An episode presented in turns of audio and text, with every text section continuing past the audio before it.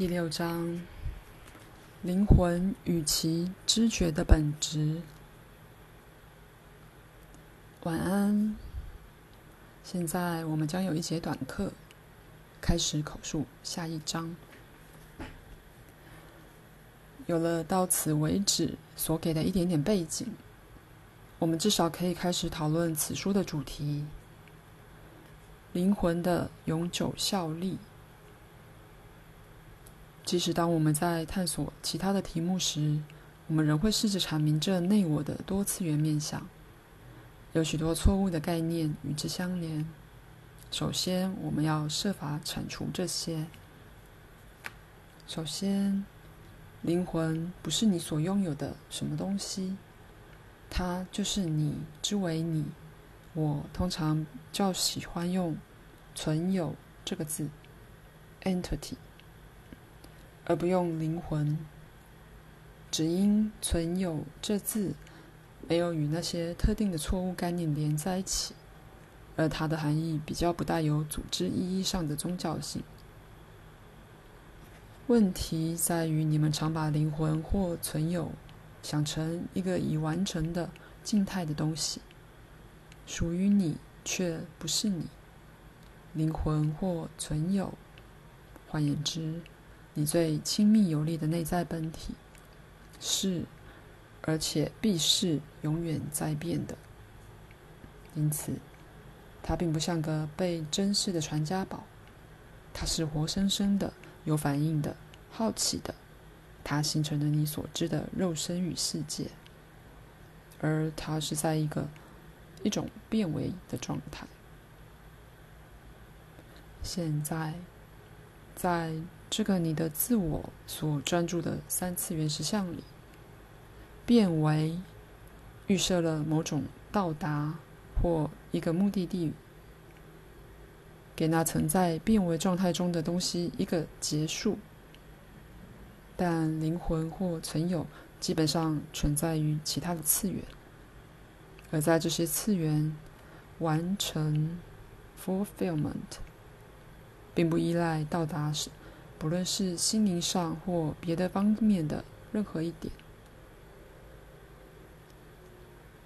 灵魂或存有总是在一种流变不居或学习的状况，而且在与时间或空间无关却与主观感受有关的发展中。这并不像听起来的那样神秘。我的每个读者都在玩一种游戏。有意识的自我假装不知那全我确实知道的事。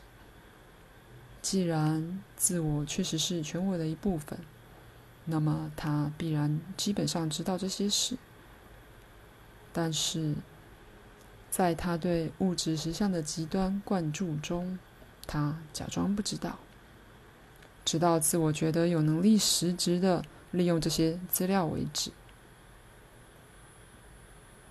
因此，你确实可以与内我相通，你并没与你的灵魂或存有断绝关系。自我喜欢把自己想做事掌舵的船长，可以这样说，因为自我本来就在动荡不安的物质实相大海中打前锋，他专心在这个任务上，不愿分神，总是存在着心理或心灵上的通道。在自身的不同层面之间往返发送通讯，自我无意义的接受由人格内在部分来的资料。事实上，他的地位大半依赖这种对内在资料的无意义接受。换句话说，自我即你以为是自己的外在的自己，你的那个部分。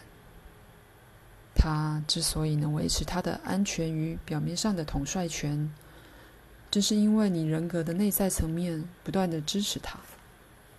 内我维持肉体的运作，并且与由外在和内在状况而来的多种刺激保持沟通。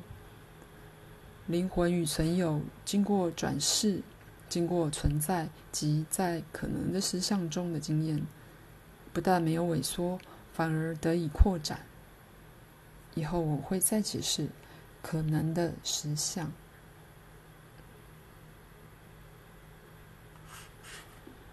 只因你对自己的存有具有极为狭窄的观念，所以你才坚持它有个几乎是贫瘠的单一性。在你体内有亿万的细胞，但你却称你的身体为一个单位，还认为它是你自己的。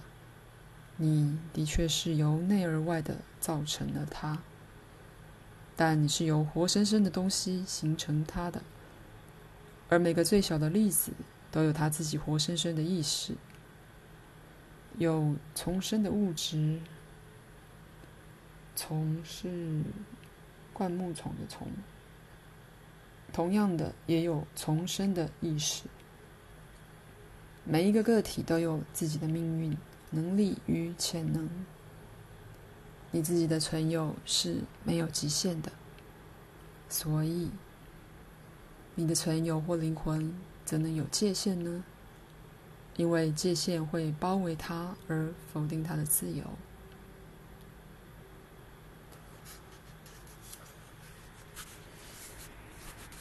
现在，灵魂常常好像被认为是块宝石。最后被当作礼物呈现给上帝，或像是以前有些妇女看他们的贞操一样，即被珍视却必须失去的东西。失去它是表示给了接受者一样美好的礼物。在许多哲学里，仍保留了这类的概念：灵魂被还给一个最初的赐予者，或被溶解于存在和非存在之间的某种模糊状态。但是，灵魂最重要的是有创造力，可以有许多观点来讨论它。我对它的特性能有某程度的描写，而的确，大部分的读者能自己找到这些特性。如果他们有非常强的动机，如果这是他们最关切的，灵魂或存有本身在任何宇宙中都是最有冲劲、最有精力、最有潜力的意识单位。它是浓缩到一个你不可信的程度的能量，它含有无穷的潜力，但它必须努力达成自己的身份，形成自己的世界。他内心背负着所有生灵的重担，在他之内有超过你能理解的人格潜能。要记住，我说的是你的灵魂或存有，也是一般的灵魂或存有。你只是自己灵魂的一种视线而已。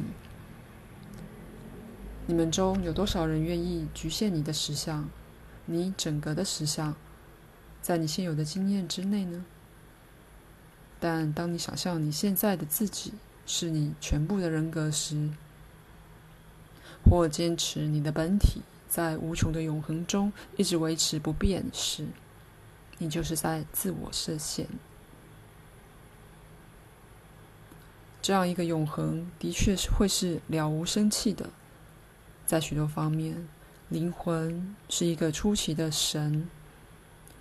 以后在本书中我们会讨论神的观念，但是就目前而言，我们只关切到存有或灵魂。那个更大的我，即使现在也在每个读者经验中的隐秘处对你悄悄耳语。我希望在这本书里，不只给你保证你的灵魂或存有的永久效力，而且帮助你在自己心里感觉到它充满活力的实相。不过，你首先必须对自己的心理和心灵结构有些概念。当你对你是谁、你是什么有了某程度的了解之后，我才能把我是谁、我是什么。解释的更清楚。我希望使你对自己那些深具创造性的方面有所认识，从而能用它们来扩展、扩张你整个的经验。口述结束。我想开始这一章，因为一旦开始了，鲁伯总觉得好过些。他结束了。下一张将是什么的悬疑。不过，给我一分钟吧。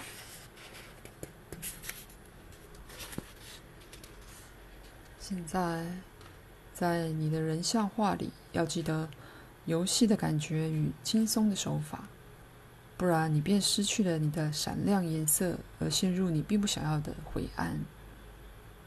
记着，灵魂就在你所见的皮相之下。而当你画了一个坐在椅子上的身体，纵使形体上它是不动的。其实，它也是经常在一个几乎是神奇的活动状态。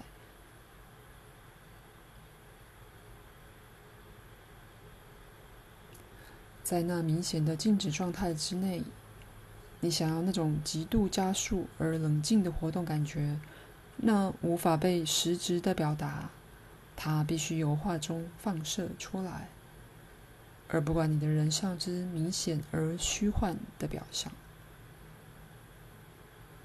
也许你太过强调椅子，把它当作把你的人物多少包住不动的束缚因素。如你所知，他当然也创造了椅子，因此也创造了限制。我相信在右下角你有一些困难。刮号的确不错，也许是需要更多透明光。但不要加得太明显。你正慢慢解决这些问题。现在你有问题吗？我想没有，我眼睛太累了，没办法思想。那就结束此节，我最衷心的祝福。晚安。